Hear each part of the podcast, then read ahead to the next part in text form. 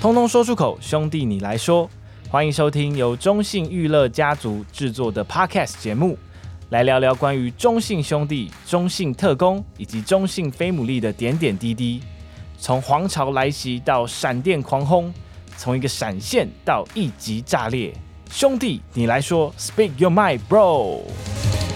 通通说出口，兄弟你来说，欢迎收听中信娱乐家族制作的 Podcast 节目。那么今天呢，又是由我繁华来担任这一集的主持人哦。那么今天呢，我们的来宾，我想大家对他的声音这个非常的不陌生啊，因为这几年如果有看球的话，常常会听到他的声音。那么也担任过这个不管是电视台，还有我们 Twitch 频道的球评。那在他担任呃这个球探之前呢，以前也担任过一些包含三级棒球的教练工作。现在呢，则是我们中信兄弟的正式球探。欢迎我们的凯印。Hello，大家好，我是凯印。对，这个声音，我想听到就不陌生，还以为要开始看球的感觉。没 有没有，今天我们没有要看球，今天我们要来聊一下这个凯印这个人哈，因为我个人也是非常的兴奋，因为前几集我在录的时候，我们大部分都是我办公室旁边的人，就是那个每天都会看到的这些人，他们的工作。大概略知一二，但是就是还是可以再聊一些东西。那但是今天呢，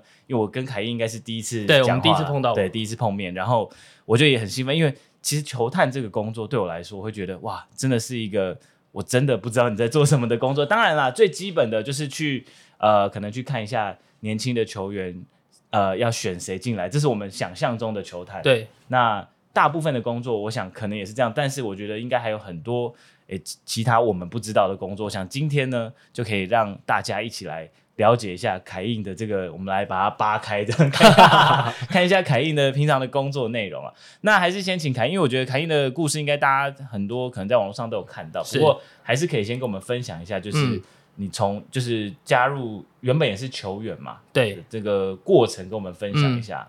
嗯。我我以前其实就是从国小三年级就开始加入那个正式的传统球队，在开始就是传统的训练，然后打球这样，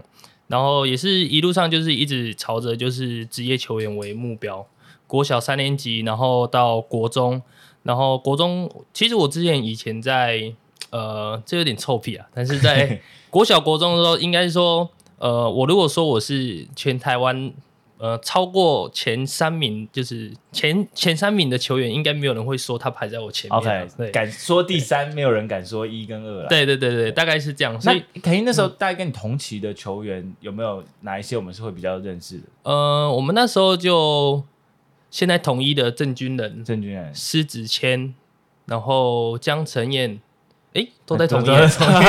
梁家龙 啊，陈子豪，陈子豪啊，只是他是高，他们就是高中的同学，对。然后国小国中的时候，就其实就是还呃自己都还算在整个表现上都是算很好，蛮顶尖的。但高中的时候就碰到一些伤势的问题，然后自己就是也有点算是说像呃投球失忆症那种感觉啦，然后就一直找不到自己当初的技术这样，然后。呃，我会自己觉得高中那个时候还比国小的时候更差，自己的技术了解，对那个落差有点明显，然后也蛮落差蛮大的这样，对，然后后面也是呃自己觉得还是很喜欢棒球这个运动，但是呃没有办法继续球员生涯的时候，就想说可以转换个跑道，然后想要继续留在呃棒球这个产业里面这样，所以就一开始就先选择去当呃基层的教练，了解，呃。凯印算是蛮早，因为一般来说，其实我们会遇到蛮多就球员转教练的案例，大部分是在成棒出来之后，好像就是进入职棒之后可能比较多，所以凯印算是蛮早，就是等于是从青棒嗯结束，结束之后对，到大学的这段时间，你就已经开始在做这方面的准备了。对，没错，了解。那怎么样的一个就是刚转到教练的时候是有什么样的故事吗？就是说，因为。我我我去想象当下的情况，应该是会觉得蛮怎么讲呢？会很犹豫不不决吧。就是说我还是很想要继续打棒球吧。照理来讲，一个球员来说，我一定会希望我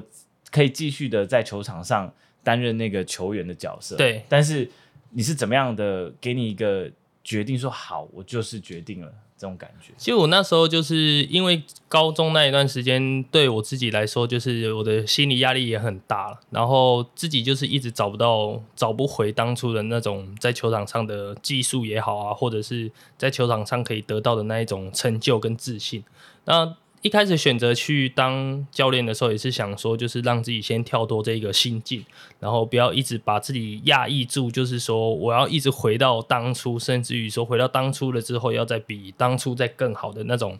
呃，心理的那种压力。然后就想说，就先去当教练。其实也是觉得，就是让自己跳脱，然后可能休息个一两年，再回到球场上这样。那也刚好在就是当教练这一段期间，这一两年当中也碰到呃蛮重要的贵人出现，然后他就给我很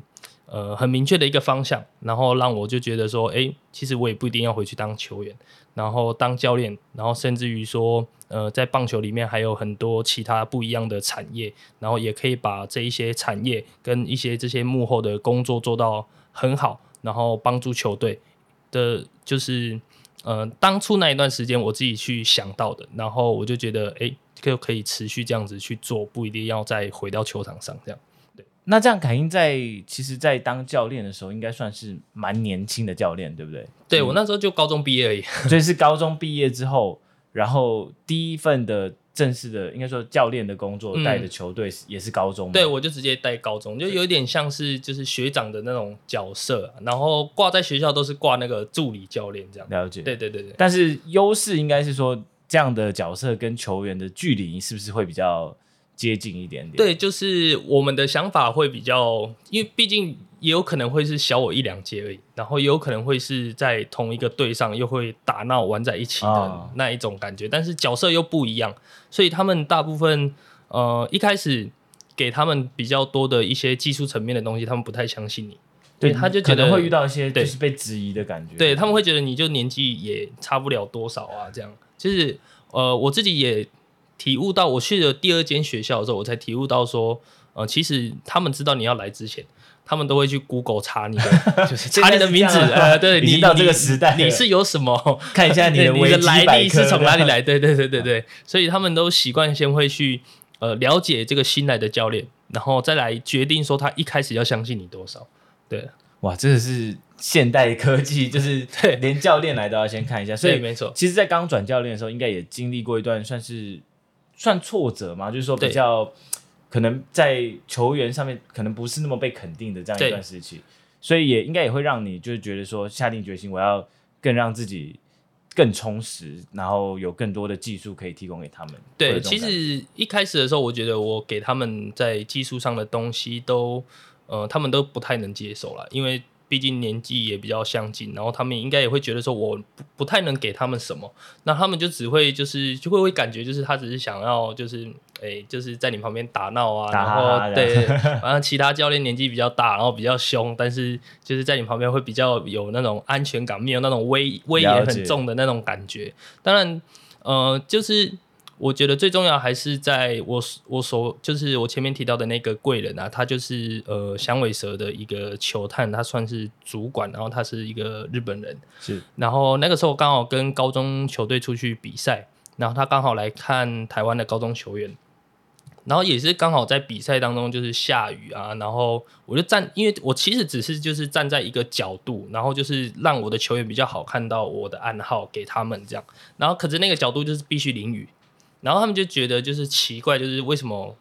我就要站在那边淋雨？这看起来就是一个教练啊，那你为什么要在那边淋雨？就那种莫名其妙的那种感觉，然后又很年轻这样，然后就请他们台湾的球探，然后在赛后就找我聊天。然后我们在球场大概聊了十五二十分钟之后，他就觉得哎，我这个年轻人感觉还蛮有趣的，然后就晚上就找我去吃饭，然后我们就吃饭聊个天之后。他就说他有办法，然后可以协助我到美国去看呃他们的春训啊，或者是看他们的秋训也好。那我也是因为这个关系，然后去了之后才发现，哎，其实，在他们整个体系下面，棒球的产业相当的多。然后要帮助球员在球场上，甚至于说帮助一支球队，呃，拿到最后的目标也好，或者是整个经营的部分也好，是有很多很多幕后的团队在协助。所以我觉得。那个时候给我一个当下就是，我我不当球员，我不当球员。我觉得，哎、这其实这其他的产业就是都还蛮有趣的、而且其实说，呃，球员在场上就是尽尽可能的把自己的表现表现到最好，但在场下幕后做的事情，我觉得是比较呃会有很多突发状况，然后必须去呃很短时间赶快去做应变的，所以我觉得那感觉起来比较有挑战性，而且会感觉比较有兴趣这样。了解，那那凯英，你会不会之后看到行销的工作也有一点兴趣，也是幕后的一种啦？对，其实真的，呃，我觉得，呃，以现在中华职棒的发展来讲，确实比早年来讲，每一个位置它都更是，呃，跟以前比起来，这个位置以前可能没有人的，那现在其实在，在呃大家竞争越来越激烈的状况下，其实包含球探这个部门也是越来越被受到重视。对，所以在当初呃去了这趟美国之后，嗯，有受到。就是受到这个启发，让你觉得说，哎，球探是一个你想要往下的一个新的目标，是这样吗？对，因为其实最开始一开始去的时候，他直接问我一个问题，说，你如果你带的高中球队，那你们必须先面临的就是招生嘛。那招生，如果你的球队是比较有资源的，那你可能可以给球员比较好的条件，那他可能你会吸引到比较好的球员来就读你的学校，来参加你的球队。但是如果你的资源条件没有这么好的时候，那你就是必须要用比较不一样的方式去做选材。那他从第一个选材上，他就开始先教我，我可以去找一些比较有特殊天分的球员，但他可能在国中阶段不是大家会觉得就是很，他不是在国中阶段是一个焦点，是最受瞩目，对对对，受瞩目的那一个球员，然后把他呃招进来之后，然后呃有点像是去弥补他本来比较不足的缺点，然后让他的原本的优势。更突出，然后让他可以在球场上跟一些一级球队去做抗衡。那我觉得就是，呃，从一开始的那个选材也比较也很接近球探的现在的角色，然后到进来之后去改变他的一个呃缺点，然后去让他的优势发挥到最好，也有点像是呃农场养成的部分。对，所以整个衔接起来，我就觉得，哎。这样子从美国回来之后到高中，然后用在高中生上面，其实会有感觉蛮明显的，呃，不一样的一个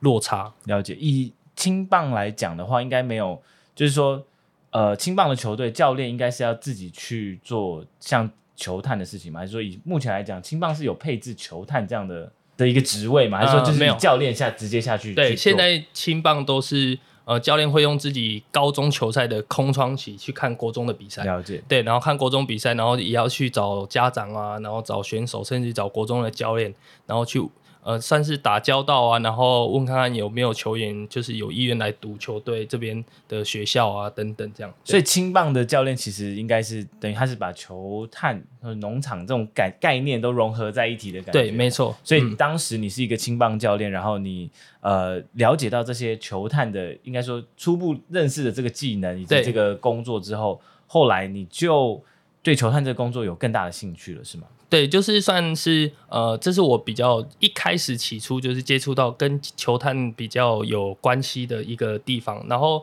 其实到球探后，到后面球探工作，其实我一直没有呃，没有一直说我一直想要，就是我就是想要当球探。然后我只是想说，呃，现在这个阶段，我觉得我只想要把一些比较。国中比较没有这么好的球员，受瞩目的球员，让他可以在呃比较大的赛事上，然后跟强队抗衡，然后让大家觉得这些球员其实不简单。但我也不觉得他们一定要打到职业，但我觉得至少在这个呃高中的这个过程当中，可以让他们有很好的一个回忆。然后至少在这个过程当中，也可以让他们在呃出到社会之后，可以给他们一些帮助，不不管是有没有继续在运动产业上面，对，就是个个人发展的部分。所以我一开始是比较倾向这样，但是呃刚好也就是在一个比赛的契机点，我记得我们好像打到四强，好像是连续三个大赛，然后我们球队都打到四强，然后刚好就王金勇学长，他那时候刚好在中信当球探。然后赛后他就找我聊天，然后就留了联络方式之后，我们大概在球场聊了三四次之后，啊，其实我一直也很犹豫，也很挣扎，要不要呃进来球队当球探，是因为我觉得我当球探就是我就是帮公司选材，但是呃比较没有办法去做到就是辅助养成的这个部分，就是我也比较希望就是可以让呃球员有好的发展，然后不管他能不能上职业。但是他的至少个人的一个呃塑造跟出社会之后的呃工作的情况也希望是好的。然后中间也是蛮挣扎了一段时间之后，后来还是决定呃进来当球探这样。所以其实我觉得凯英算是一个蛮敢往下一个步骤，就是人生的下一个阶段去挑战的一个人，因为呃从不管是球员、教练是基层棒球的球探，到最后职业的球探，嗯、其实。每一个步骤，我觉得都是跟前一个工作有有一段的落差。对，然后你都是最后鼓起勇气往下一个地方迈进，这样子。对，对，其实像呃，现在包括呃，有时候球评嘛，然后有时候也会有呃一些校园演讲，就是呃运动员生涯发展的演讲。然后我一开始接到这一些的时候，我当下就只有五秒没有思考，就是先回好，可以。接受，然后我再来想办法，我要怎么去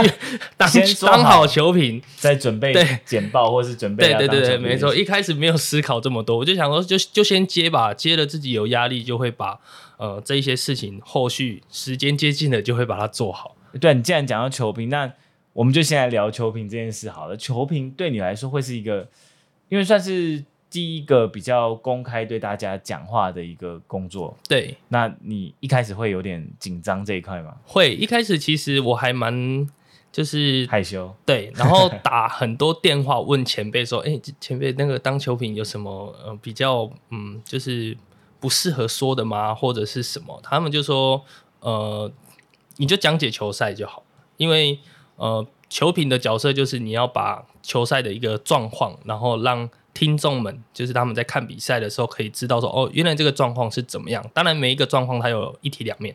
但是你可以把两面都讲得很清楚。诶，可能这样做会比较好，但是这样做不好，那大家就会了解说哦，那原来这一颗球的处理上应该是怎么样做。那到后面之后，我就觉得，诶，我只要把专心放在球场上，然后我认为这个球这一个每一个 play 或者是每一个状况，它的处理情况是该怎么样。然后我就把它讲出来，然后到后面就觉得还蛮适应的，得心应手。对对，那会有过就是比较大的口误，或是说，嗯，比较有有没有讲错什么，或是讲的不好的时候，遇到一些比如说球迷觉得说啊，怎么会找他？他是谁啊？嗯、这种状况。有过吗？你你有去看这些评论？我到目前是还没有碰到过啦。对，到目前还没有碰到过。但是我知道有时候我自己在讲的时候，可能会有一些呃用词上，或者是说在呃讲的时候会有一点比较没有这么顺畅。但我自己那个时候，其实我那个当下就是在想说，我要用什么比较好的词汇，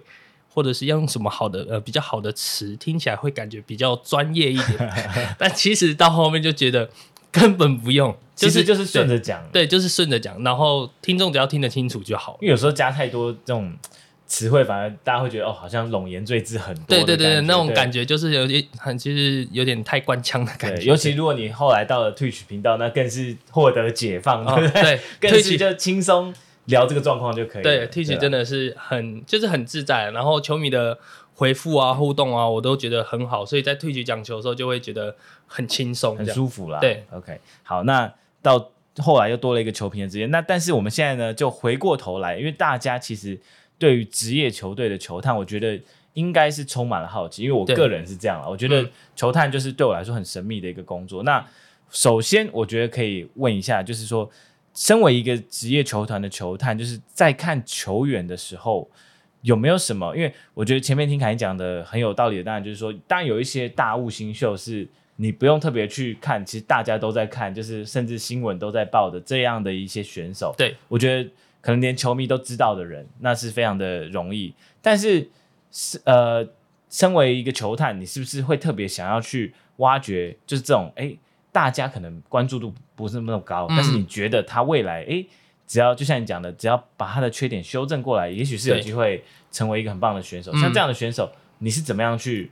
看观察他的？嗯，就是呃，其实我说一个就是比较不一样的点是，其实我们现在在包括在职业球团的球探，大家的一个配置都是很足够的。然后，其实，在我们台湾就是高中球队来说，专有在专业训练的大概是四十五队到五十队之间，所以基本上他们只要呃，都会出来打，最少都会打一个木棒联赛，或者是参加铝棒联赛，所以这一些球员他们的曝光度算是高的，就是每一队就一定会，不管说这个比赛的球队的强度到哪里，就是至少在预赛的时候都会有人到场看，所以在台湾来说，就是算比较被埋没的，呃，那个遗珠吗的几率是比较低的，我觉得有点可以说是不可能，就是呃。今天大家问，可能问我说，呃，哪一队有哪一个球员，然后跟我讲名字，我大概百分之九十八、九十九可以告诉你，哦，他是哪一队的，然后他守哪里，他比赛都大概打第几棒，就是大概这种状况。所以，呃，我觉得在台湾，如果说比较呃没被人家发现的球员，会比较几率比较低。但其实我觉得最重要，呃，最重要的工作就是在于说，我们在于每一个球员的评估上，就像。呃，轮次它是有一个就是签呃签约金的问题嘛，就是每一个轮次，当然轮次越好，他拿的签约金越多，那他的可能他的得到的呃球队赋予给他的一个养成时间也会更长。那只是说我们怎么样把这一些球员把它分配在比较好的轮次跟不好的轮次。就是前面、中间、后面，然后它的价值是适合拿多少钱的人。我们只是去帮球团，然后去呃告诉球团说，我们的观察下，然后这些球员是适合拿多少钱的，这些是拿多少钱的那种概念。应该说，呃，现在的球员可能你不会说，哎、他明明他是很厉害的人，但是大家没有发现，而是大家可能顶多就是对他这个球员在一些。要用第几顺位去选？对，可能每个球队会有不同的想法。对，没错，大概是这样子。嗯、那也许球探的工作是不是就是说，如果可以在呃很后面的顺位，嗯，去选到你原本就很想要的选手，嗯，那这样的话就算是一个比较成功的案例，是吗？对，呃，其实应该说是，是呃，我觉得那应该会变成就是说，如果我们比较喜欢的球员，但是我们在后面的轮次还可以选到，那一定是在。其他球队他们有不一样的选材的一个方向，就有可能我们排在后面的球员他们在前面选了，所以才会有这种情况的出现。但我觉得在选秀的当下，其实都没有说对错。我觉得真正的对错就是到进到球队，然后到他最后到一军的舞台上，他的表现的成绩跟他的表现出来的一个。呃，成果是怎么样才能断定说你这一次的选秀是成功的还是失败的？但是其实这个过程当中有很多呃会改变球员的因素，有可能他自己本身，有可能呃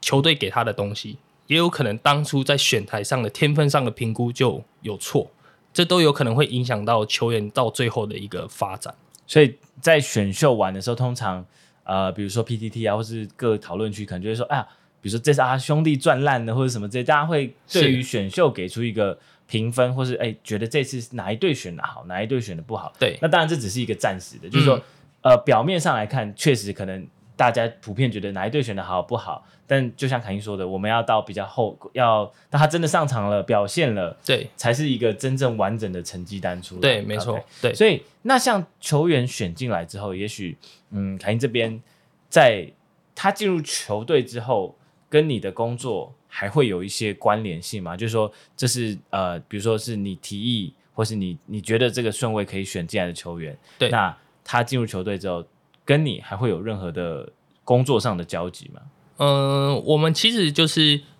把球员选进来之后，比方说我们可能今年选了八个，然后八个球员到二军报道的时候，我们球探这边就会到农场这边去跟呃农场的教练，然后农场主管报告说。呃，我们今年前进来的八个球员，然后他们的特色是什么？他们的优点是什么？那我们觉得他的缺点是什么？那当然，我们把他的缺点写出来的原因是，我们都希望他成为那一个位置，就是这个赛场上这个位置最好的人。所以可能他的力量不够，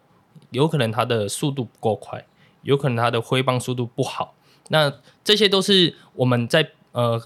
基层的时候，在过去他还在业余时期的时候，我们观察到的缺点，然后把它讲出来，让农场知道。那当然，农场他们只是第一手先了解，然后这这个球员的状况跟他适合的一些守备位置，那最后还是会交到农场主管来决定说这个球员最后要守在哪里，或者是说怎么养成他，呃，他要怎么养成他。对，但当然第一手他们比较就是呃，过去没有这么长时间观察他们在比赛的状况，甚至于练习的状况，所以一开始都是陌生。所以一开始农场的教练都会先以我们球探的报告的方向去做主轴，然后去观察，然后观察一段时间之后，可能农场那边就会有一个会议，然后来决定这些球员要往哪一些方向去养成，或者是说哪一些缺点是比较暴露、比较明显的，必须比较短时间去改善的。那先为这个为优先去当主轴，去帮助球员修正也好，甚至或者是让呃球员可以比较快适应这个二军的赛场，这样了解。所以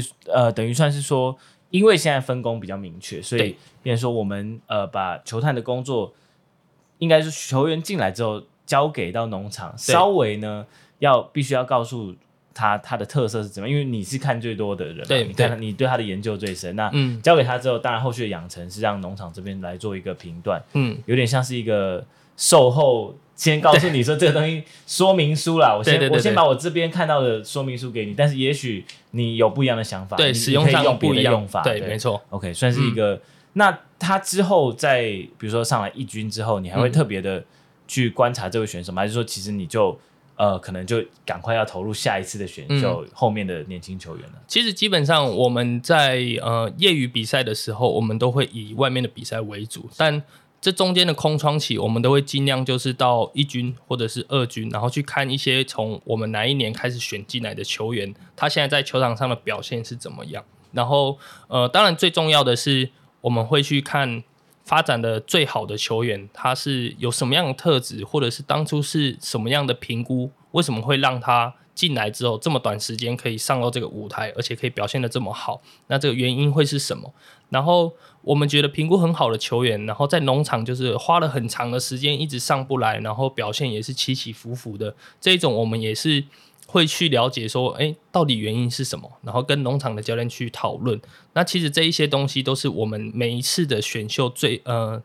下对我们来说就是下一次选秀的一个经验。那这是每一年每一年我们都会有碰到不一样的选手，然后碰到不一样的经验，然后来灌在我们这一次的选秀上面。这样每一次的选秀都要给下一次更多的一些经验啦，就是让你知道说，哎，怎么样。找到一些成功跟失败，也不要说失败啊，就是没那么成功，可能就是他呃有一些特质，把这个特质去有点像是一个统计学的概念，是没错，就是把它找出成功的点这样。嗯，